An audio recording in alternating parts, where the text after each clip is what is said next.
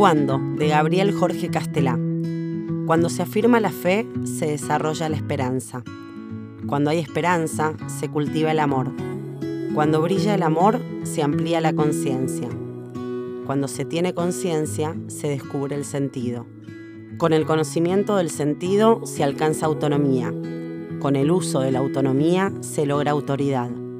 Con el ejercicio de la autoridad se asume la responsabilidad. Con el empleo de la responsabilidad se despierta el coraje. Si se tiene coraje, se incrementa el vigor. Si se cultiva el vigor, surge la alegría.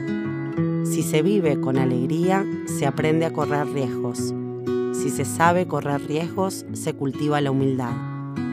Cuando se es humilde, se incrementa la sabiduría. Cuando hay sabiduría, se ejercita la libertad. Cuando se asume la libertad, se irradia paz.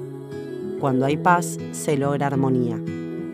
Con la armonía se puede dar lo mejor de sí mismo. Con lo mejor de sí mismo se arriba la plenitud. Si se tiene plenitud, se alcanza trascendencia. Si se logra trascender, se obtiene felicidad. Si hay felicidad, se logra cumplir con la misión que el Supremo Creador y la vida nos habían destinado.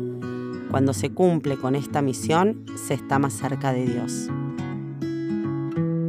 Compartimos la reflexión que el doctor Claudio García Pintos realizó sobre cuándo de Gabriel Jorge Castelá. En esta hermosa presentación de Gabriel Castelá, la reflexión nos va llevando a tomar contacto con actitudes y valores que hacen al bagaje necesario para encarar la vida en su conjunto y en particular las situaciones que nos plantea la existencia.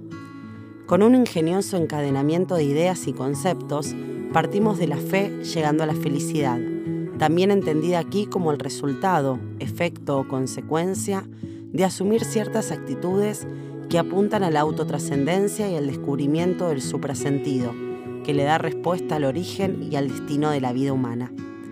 Este material es ideal, en opinión del doctor Claudio García Pintos, para el trabajo en biblioterapia por su dinámica y por su contenido, altamente imbuido del pensamiento logoterapéutico. Ese encadenamiento nos va llevando, o mejor dicho, nos va acompañando en la idea de una apuesta a nuestra propia actitud, partiendo de la fe como punto de partida, pasando por el logro de otras actitudes, por ejemplo, el coraje, la autonomía, la responsabilidad, el vigor, etc., que conducen la búsqueda al descubrimiento de sentido. Nos encontramos en el próximo cuento.